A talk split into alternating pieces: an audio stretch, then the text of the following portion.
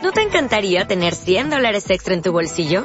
Haz que un experto bilingüe de TurboTax declare tus impuestos para el 31 de marzo y obtén 100 dólares de vuelta al instante. Porque no importa cuáles hayan sido tus logros del año pasado, TurboTax hace que cuenten. Obtén 100 dólares de vuelta y tus impuestos con 100% de precisión. Solo con Intuit TurboTax. Debes declarar para el 31 de marzo. Crédito solo aplicable al costo de la presentación federal con TurboTax Full Service. Oferta sujeta a cambios o cancelación en cualquier momento.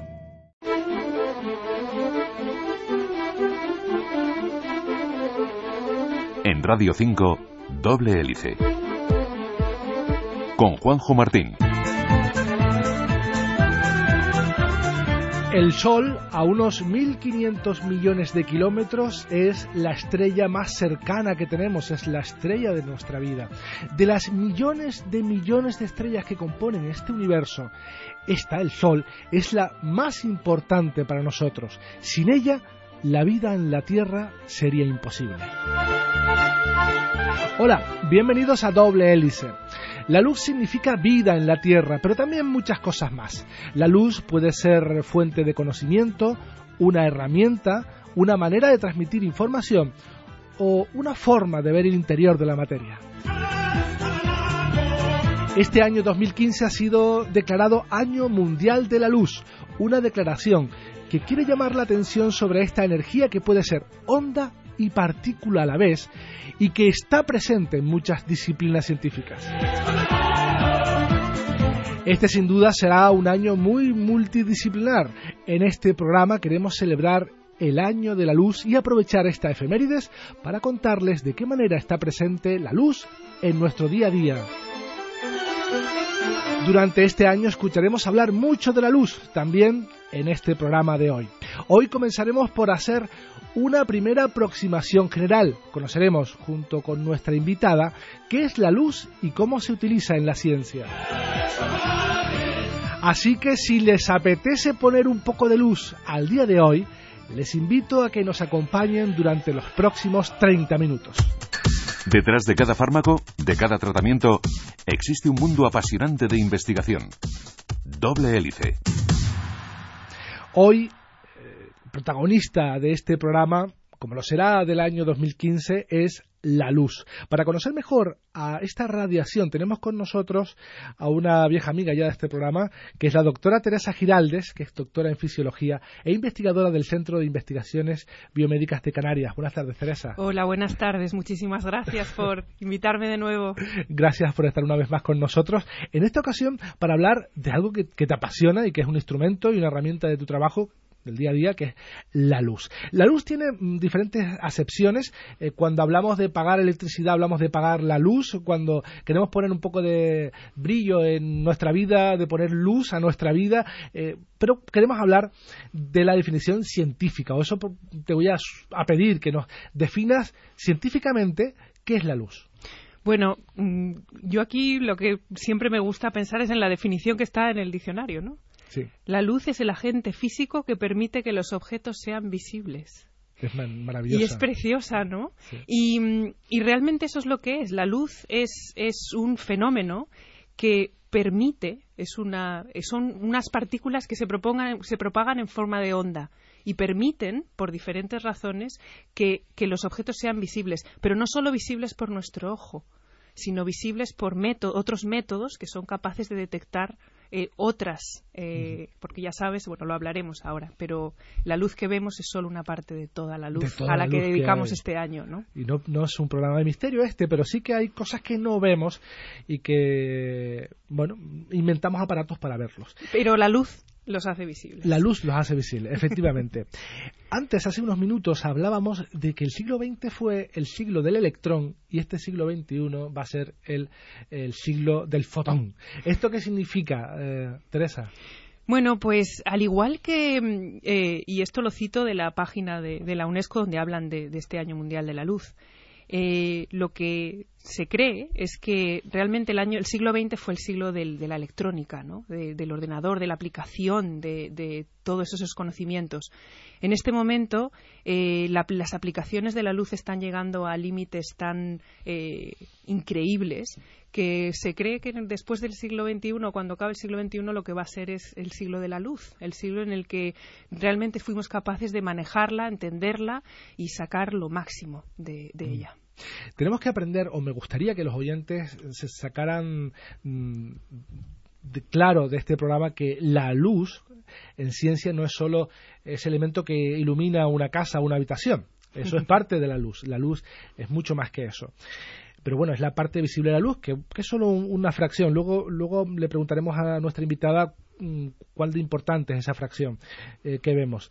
Pero estamos inmersos en otros tipos de luces o, frecuencias de luz que no, no percibimos, pero está- están ahí, nos están llegando.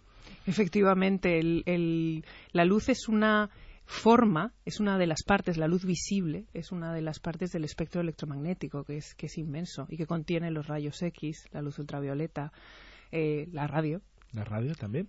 Y, y la diferencia está en, en dónde, en qué rango nos, nos movemos Claro. de todo ese espectro electromagnético. Las ondas de radio son luz también, y parece que, que- que no, que estamos hablando de una cosa son ondas de radio y otra cosa son la luz.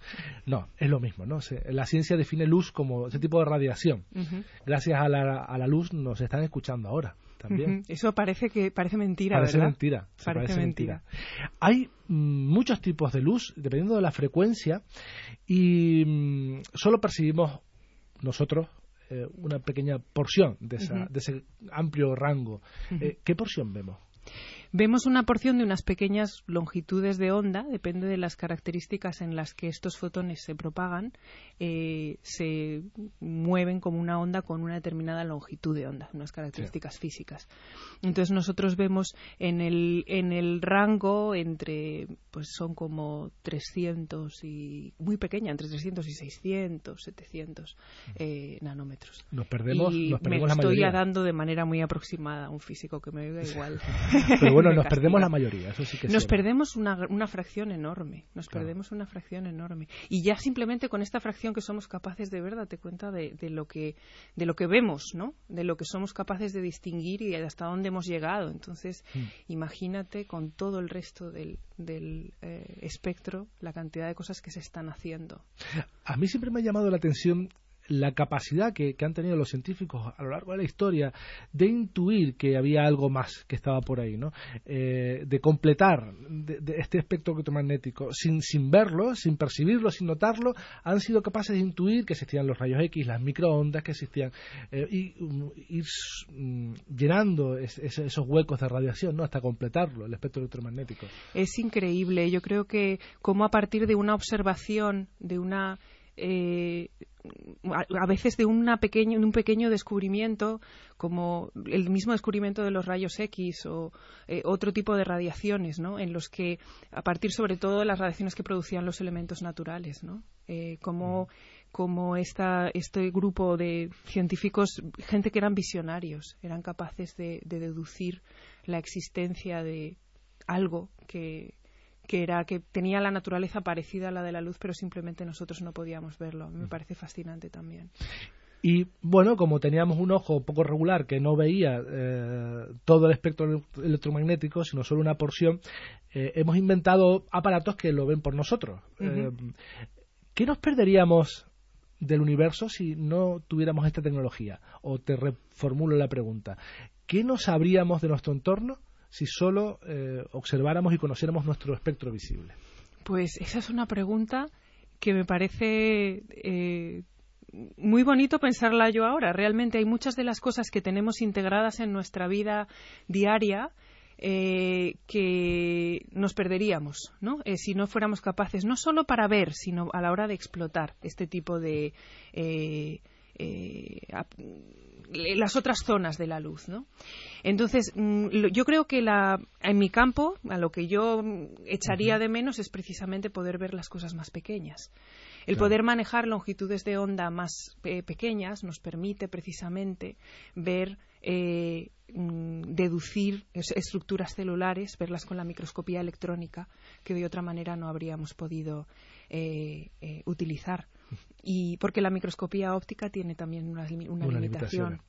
Y bueno, y en el campo de la astrofísica, pues no, no conocería ni la mitad de lo que conoce. Efectivamente, efectivamente. Ya que eh, los, rayos infrarrojos permiten a los astrónomos ver el interior de las galaxias y las nebulosas, son transparentes para lo que es la, la, visión eh, el rango visible y cómo mm, complementando y observando en rayos gamma, en rayos X, en microondas, configuran una, una idea general del universo. ¿no?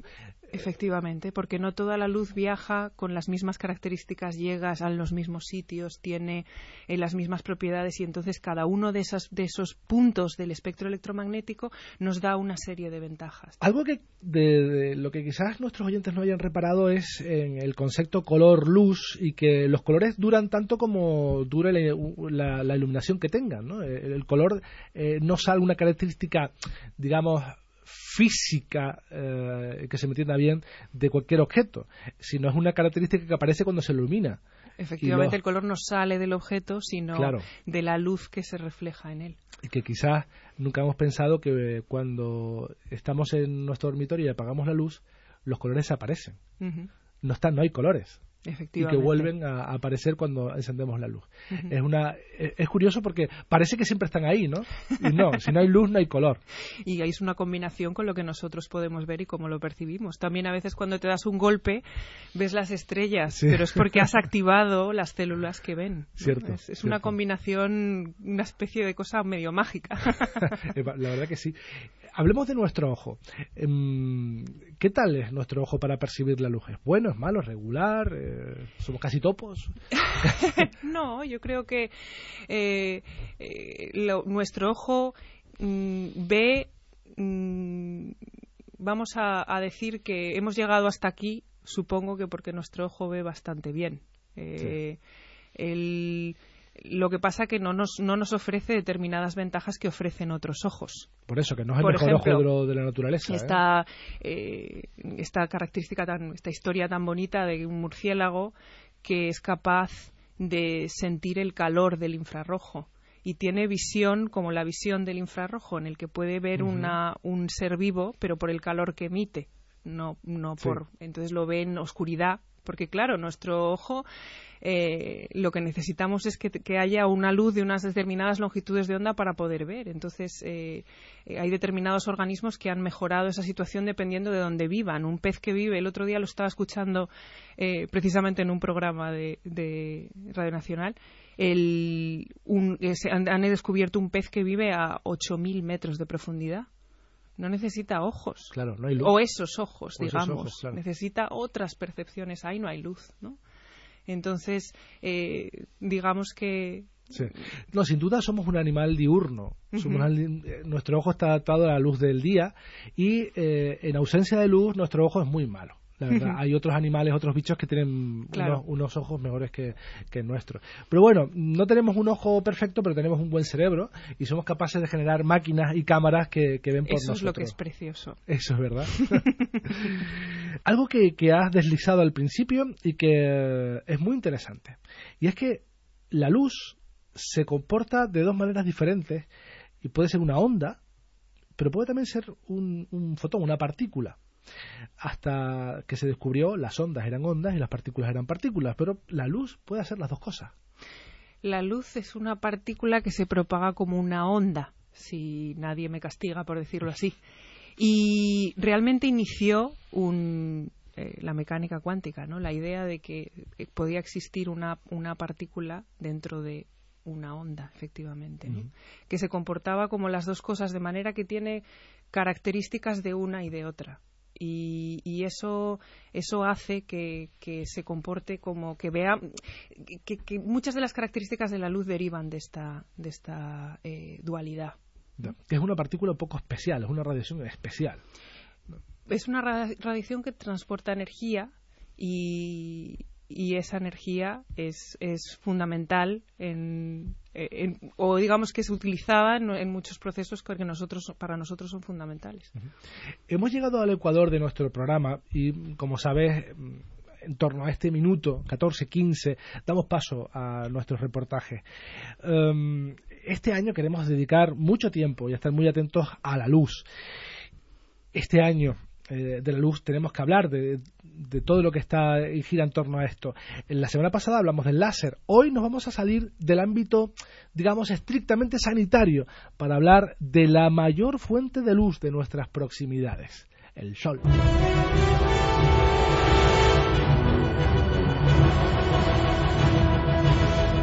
El Sol es el elemento más importante en nuestro sistema. Es el objeto más grande y contiene aproximadamente el 98% de la masa total del sistema solar.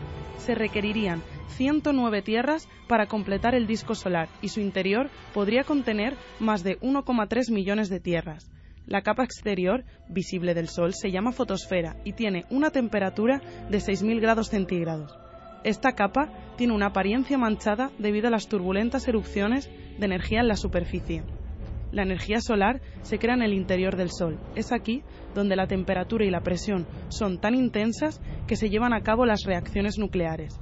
Estas reacciones causan núcleos de cuatro protones o hidrógeno para fundirse juntos y formar una partícula alfa o núcleo de helio. La energía generada en el centro del Sol tarda un millón de años para alcanzar la superficie solar.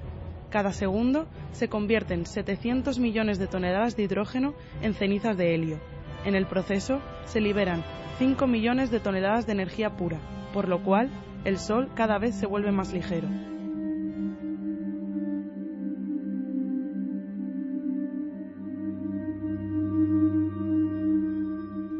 La cromosfera está sobre la fotosfera. La energía solar pasa a través de esta región en su trayectoria de salida del Sol. Las manchas solares son depresiones oscuras en la fotosfera con una temperatura promedio de 4.000 grados centígrados. La corona es la parte exterior de la atmósfera del Sol, en esta región donde aparecen las erupciones solares. Las erupciones solares son inmensas nubes de gas resplandeciente que se forman en la parte superior de la cromosfera. Las regiones externas de la corona se estiran hacia el espacio y consisten en partículas que viajan lentamente alejándose del Sol. La corona se puede ver solo durante los eclipses totales de Sol.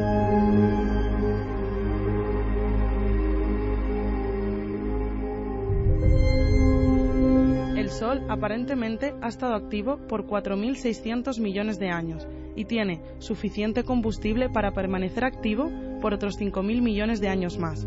Al final de su vida, el Sol comenzará a fundir helio con sus elementos más pesados y comenzará a hincharse. Por último, será tan grande que absorberá la Tierra. Después de mil millones de años como gigante rojo, de pronto se colapsará en una nana blanca y será al final una estrella como la conocemos. Puede tomarle un trillón de años para enfriarse completamente. En Radio 5 y Radio Exterior de España, Planeta Vivo. Continuamos hablando de la luz con Teresa Giraldes, que es doctora en fisiología e investigadora del Centro de Investigaciones Biomédicas de Canarias.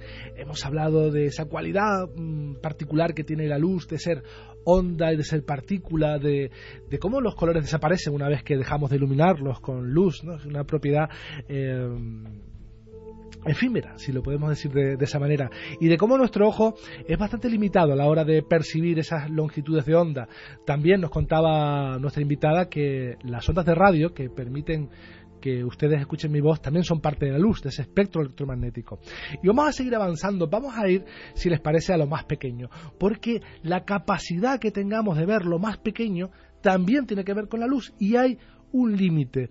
Eh, nosotros mm, de forma óptica no podemos ver hacia lo pequeño de forma infinita. Hay una barrera que está en un sitio muy determinado y que la, ciencia conoce muy bien y que se ha roto, ¿eh? ya les adelanto. Pero, ¿cómo funciona esto de cuando miramos cada vez a lo más pequeño y ponemos aumentos, aumentos, aumentos? ¿Hasta dónde podemos llegar? Bueno, pues eh, la pregunta es hasta dónde queremos llegar.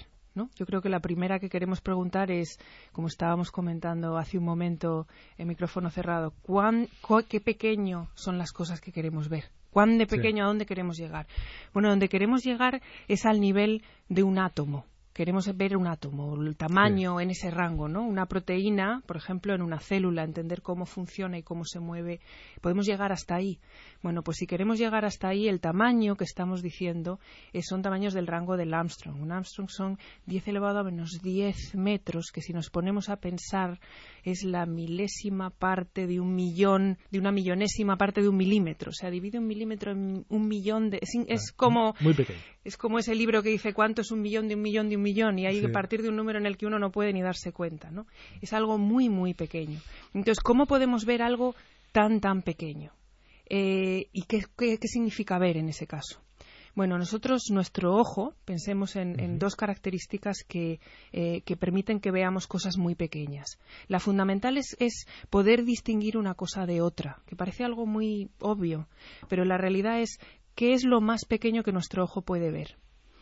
Y lo que más pequeño que nuestro ojo puede ver es, del orden más o menos de un pelo, eh, a una magnificación normal.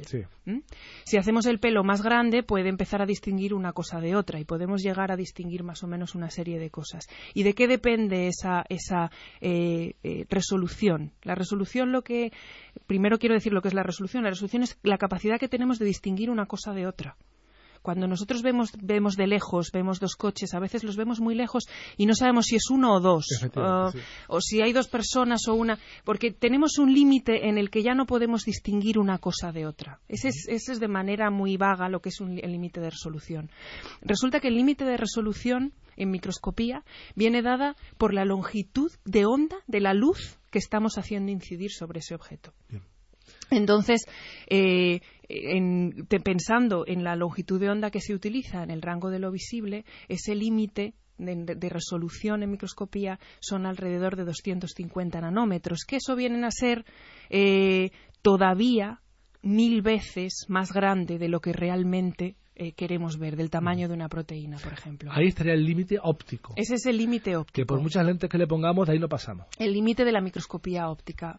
Exacto. El, de ahí no podemos pasar. Esto lo descubrió Abe, que era un. Eh, un, científico dedicado al estudio de la óptica. Entonces, eh, ¿qué podemos hacer para solucionarlo? Pues irnos a longitudes de onda que nos permitan resolver mejor o ahora, eh, y este año celebra también eso, utilizar otras aproximaciones que nos permitan romper esa barrera dentro de la microscopía óptica. Porque resulta que, claro, a lo mejor no, no siempre queremos jugar con esas otras longitudes de onda que se van hacia la derecha en el espectro electromagnético. A lo mejor lo que queremos es seguir trabajando con nuestra, nuestro rango del visible. Claro. ¿Y cómo, mm, sorteamos esa barrera? Bueno, eso, las maneras de hacerlo son eh, bastante complicadas. Eh, realmente sigues trabajando. Algunas son reales. Eh, trabajan con, de alguna manera, engañamos al equipo para hacer que, parezca que la longitud de onda eh, es, es, diferente. Y cuando no nos sirve nuestro rango visible, que es el que nuestro ojo ve, tiramos de otras frecuencias de rayos X. claro, eh, con los rayos X lo que, lo que podemos hacer, y yendo hacia, hacia, el, hacia el rango electrónico, lo que podemos hacer es ver es a esa resolución ya eh, atómica, en el que ya podemos distinguir eh, los átomos que componen una, eh, una proteína, por ejemplo. Entonces, lo que pasa que, claro, para poder trabajar hay que pensar también en em, qué es lo que podemos ver y en qué condiciones. Podemos ver una proteína a esa resolución, a la máxima, con rayos X, pero el problema es que necesitamos que la proteína esté aislada, que esté en unas condiciones que están fuera del, eh, ser vivo. Los rayos con, estas longitudes de onda eh, tan grandes lo que ocurre es que son perjudiciales. Se cargan. claro. Entonces lo que ocurre es que queremos trabajar eh, para estudiar un sistema vivo, tenemos que conseguir dominar a la luz, vencerla, eh, como domesticarla, para que nos permita ver lo máximo sin dañar a lo que estamos viendo, ¿no? Poder ver un ser vivo. Y en este caso hay un límite de lo más pequeño. Eh, se puede, se puede establecer, bueno, lo más pequeño que podemos ver, entendiendo como ver en una imagen, es hasta aquí. Exacto. Hasta, hasta hace muy poco, lo más pequeño que podíamos ver era esto que te estaba comentando, alrededor de los 200 nanómetros, pero ahora ya se está pasando de los 50 hacia abajo. 50 nanómetros está permitiendo ver estructuras en las células que antes no se sabía que existían porque eran simplemente un borrón, era un, era un, un una especie de, de, masa ahí que más o menos se adivinaba que era lo que tenía y ahora de repente se pueden distinguir estructuras específicas. Pues resulta que va a ser el año de los fotones, este siglo XXI, ¿no? Definitivamente en, en la ciencia y en la neurociencia y en la microscopía, sí, claramente. En la naturaleza hay animales, hay organismos que emiten luz, tienen la capacidad de generar luz, las luciérnagas, por ejemplo, algún tipo de medusas, mm, pero es que también hay proteínas que lo hacen y es, es, algo que desconocía. Sabía que, que, habían animalitos y bichitos que lo hacían, pero es que hay proteínas que, que son que son emisoras de luz. Es un campo muy, muy bonito y se utiliza ahora mismo en, en, biología, se utiliza permanentemente como una herramienta de, de trabajo. Eh, esta proteína se llama la proteína verde fluorescente y la producen precisamente las medusas, un tipo determinado de medusa que se llama la Euqueria victoria. Y lo que se descubrió es que esa fluorescencia era producida por una proteína que forma una estructura como de barril, es, es muy bonita, y tiene dentro el, los aminoácidos que conforman esta, esta proteína, forman un fluoróforo de la química, esos forman un, un, grupo que es capaz de eh, emitir luz. Y bueno, los científicos se habrán frotado las manos y esto me sirve para muchas cosas. Pues eh, esto fue, de hecho, objeto de, un premio Nobel hace no muchos años. Y, y la y de Roger Chen. Y la mm, ha abierto un campo nuevo, imagínate, en la biología. De repente puedes iluminar proteínas, porque esta proteína se puede pegar a otras y es como una bombilla de repente ilumina. Tú tienes que pensar que las células son transparentes, las células no tienen luz, no tienen nada que las distingas. Tú tienes que contrastar un, si quieres ver un evento que está ocurriendo en una, en una célula, tienes que tener un microscopio muy potente que te permita amplificar y resolver, como hemos eh, eh, comentado ahora, pero también necesitas distinguir lo que tú quieres estudiar de lo demás. Las proteínas no tienen, las células no tienen colores. Entonces tú necesitas eh, ponerle una bombilla a tu proteína para saber por dónde va. Y eso se puede hacer se puede estudiar cómo se mueve en una célula, cómo se mueve de una célula a otra, dónde se produce esa proteína, porque no todas las células producen las mismas proteínas. Y para eso le pegas la proteína fluorescente y entonces siempre la tienes controlada. Como los famosos contrastes que utilizan en radiología para, para ver cómo va funcionando nuestro sistema linfático, nuestro sistema circulatorio, ¿no? Efectivamente. de, que el científico lo vea. Y lo precioso es que se han hecho modificaciones de esta proteína hasta tal punto que existen de todos los colores todos los colores, todo el rango. Eh, prácticamente tenemos proteínas fluorescentes. Inicialmente era solo verde, llamada verde, eh, pero eh, existen de todos los colores. Es fluorescente, entonces no es que emita ese color, sino que lo emite cuando tú la excitas con otra longitud de onda, con una luz de una longitud de onda Como determinada. Las estrellas del techo, ¿no? Que ponemos en el techo. Bueno, esas son, ese es otro fenómeno, eso es fosforescente. Pero bueno, la idea es parecida. Tú lo, que, lo que haces es mm, iluminar esa proteína con una longitud de onda o con una luz determinada y, es, y ella entonces ella absorbe esa luz y emite luz de otra longitud de onda. Esa es la que tú ves y entonces te permite ver dónde está. El mundo de la neurobiología, las neurociencias en general, está, están llenos de luz. Eh, ¿Cómo ayuda la luz a conocer nuestro cerebro? Pues precisamente, mm, como te estoy diciendo ahora, ha sido la verdadera revolución ha sido de repente poder iluminar los procesos y poder verlos, eh, meterles un contraste. Es decir, entonces ese ha sido el primer avance enorme. Eh, la proteína verde fluorescente, la ventaja que tiene es que eh, la puedes, mm, está codificada genéticamente porque es una proteína. Entonces tú puedes meter ese gen en una célula y hacer que determinadas proteínas sean fluorescentes. La combinación de mm, proteínas que pueden ser excitadas por luz, que pueden ser manejadas con luz, hace que podamos em, activar redes individuales. Tú piensas que en el cerebro tenemos 86 billones de neuronas, pero no todas están conectadas entre sí, todas indiferenciadamente. Existen redes. Pues resulta que ahora podemos utilizar proteínas que se insertan en las neuronas, se meten genéticamente, y esas proteínas responden a la luz y producen una respuesta eléctrica, porque son canales. Entonces tú ahora de repente puedes, utilizando luz, eh, responden únicamente las neuronas que tienen esos canales que tú les has metido que responden a luz. De manera que puedes eh, activar exclusiva y selectivamente una red específica neuronal. Entonces, de repente, la luz nos está ayudando a ver en combinación con esa superresolución, es decir, con combinación con que ahora ya no vemos un punto eh, vago en, muchos procesos, sino que vemos resueltas estructuras tan pequeñas como la milésima parte de un milímetro y más pequeñas todavía. Y es normal que hablando de la luz se nos haya agotado ya el tiempo, porque a estas velocidades se nos acaban esta media hora de programa. Teresa Giraldes, doctora de Fisiología e investigadora del Centro de Investigaciones Biomédicas de Canarias, ha sido un placer tenerte una vez más aquí en Doble Hélice. Ha sido un placer para mí estar. Muchísimas gracias.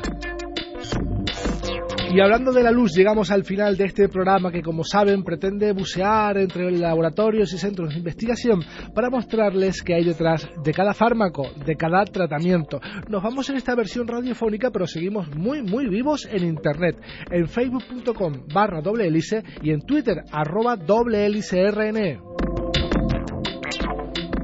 En la realización técnica tuvimos a Juan Fernando Rojas y a Paco Ramos en la dirección Juanjo Martín. Hasta la próxima semana.